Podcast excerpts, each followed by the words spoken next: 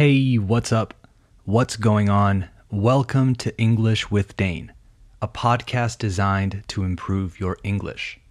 As always, I'm your host, Dane, and you can find me on Instagram at English with Dane. If you want a full transcript of all future episodes, go to englishwithdane.com slash transcripts and sign up, apúntate, to the listener list to receive the transcripts directly in your inbox as soon as each episode comes out. Today's episode is about nouns that are also verbs, depending on the pronunciation. Maybe that sounds confusing, but it's exactly what you think. There are some nouns that become verbs when you change the emphasis of the word, and vice versa. I'll explain in a second. So, let's get to it. You are listening to episode 98 of English with Dane. Hit it.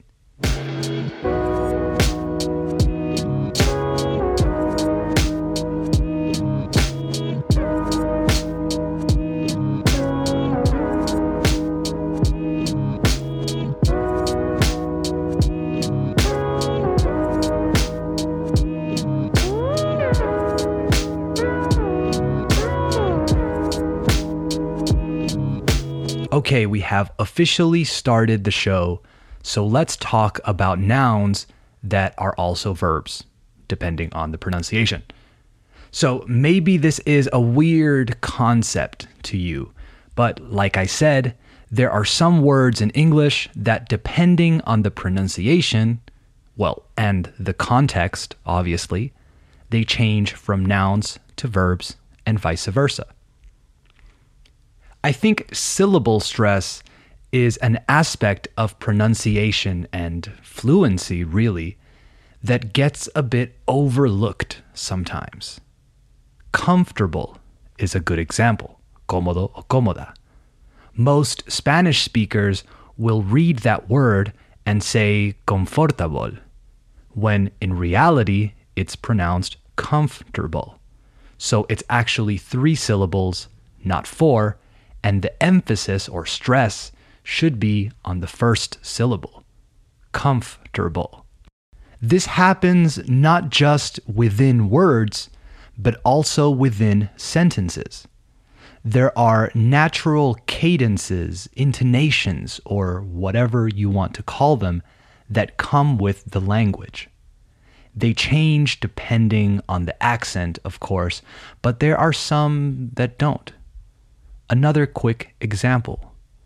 In Spanish, when you want to ask where something is, you say, ¿Dónde está? In English, we say, Where is it? The stress is on the is. Where is it? Most of my students would say, Where is it? Where is it? Now, it's not incorrect to say that, but it doesn't sound very natural. I get it though. Think of ¿Dónde está? The stress comes at the end. ¿Dónde está? Where is it?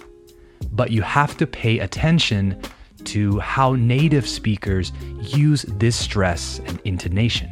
Where is it? Try it. Okay, enough about that. Let's talk about these nouns slash verbs. The first one I want to talk about is suspect and suspect. A suspect, with the stress on the first syllable, is a person who is possibly guilty, culpable, of committing a crime. Un sospechoso. The suspect was seen running down 33rd Street, for example.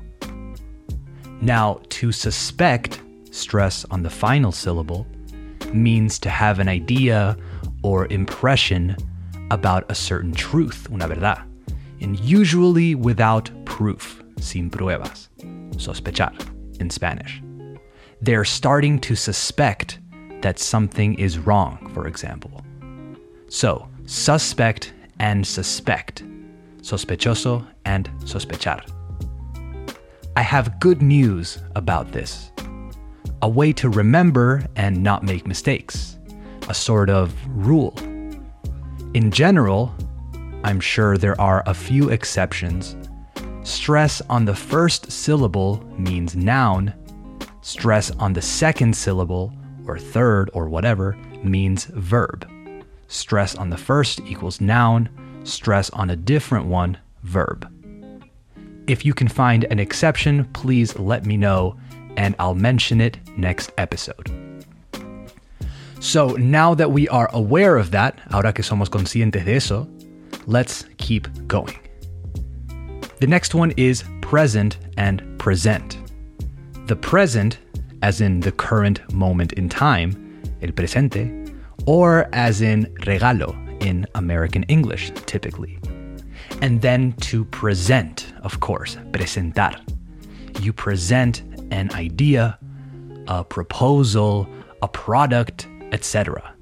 Ojo, to present isn't really used like in Spanish when it comes to people. Si presentas a alguien, you are introducing them, not presenting them. Hey, you remember Maria, don't you?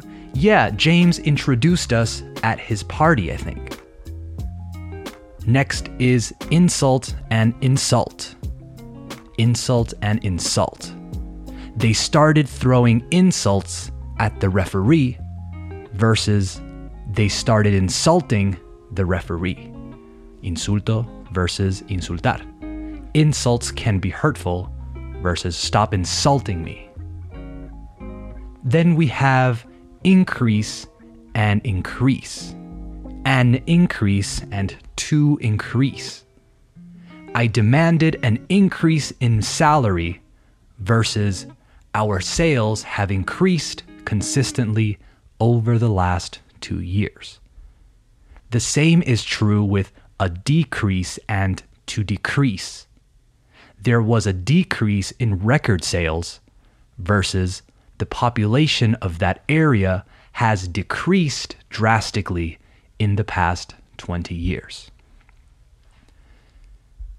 Next up, an easy one, we have object and object. Objeto and objetar. The classic sentence is I object! That was from Shrek, by the way. Next, progress and progress. We've made a lot of progress when it comes to medicine versus things progressed slowly throughout the day. Remember, you make progress, you don't do progress. Then we have attribute and attribute. An attribute is a quality or feature that is seen as characteristic, un atributo in Spanish. Hard work and creativity are key attributes in this company, for example. To attribute means atribuir to attribute something to something, right, means to think it is caused by that thing. For example, they attribute their success to the quality of their products. Okay, two more. A permit versus to permit. A permit is something that allows you to do something. If you are filming a movie in a famous location, you most likely need a permit. And if you allow someone to do something, you permit them. It's the difference between un permiso and permitir, of course. Not to worry. I have a permit. This just says I can do what I want. And last but not least, we have conduct and conduct. Your conduct is the manner in which, la manera en la cual, you behave in a particular place or situation. Tu conducta. This can also be used to talk about the way an organization or activity is managed or directed. This type of conduct will not be tolerated, for example, or a code of conduct which dictates how you should behave, cómo te deberías comportar. Then to conduct means to organize and carry out, llevar a cabo, and it also means to direct the performance of an orchestra. So they conducted a survey, una encuesta, to find out how people were affected, and the orchestra was conducted by John Williams. A quick note a conductor can also be the person in charge of the direction and speed of a train or a bus, but not a plane. That's a pilot. All right, that's it for this episode of English with Dane. I hope you found it interesting. I hope you learned something, and I hope it helped. I want you to try and notice this when you hear people speak, okay? When you watch movies, TV shows, etc. That's the key. Training your brain and your ear, I guess, to pick up on these types of things. Every time you listen to one of these episodes, I want you to try and listen for what we talked about. That's the work. That's what will make you more aware and help you level up. Okay, Support English with Dane by following the show on Spotify, Apple Podcasts, or wherever you listen. Give it a five star rating if you can, it really helps. And follow me on Instagram at English with Dane for a quiz about today's episode and more random stuff.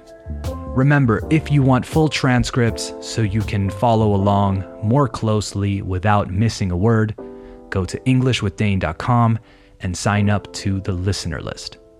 All right. That's it. Talk soon. Bye bye.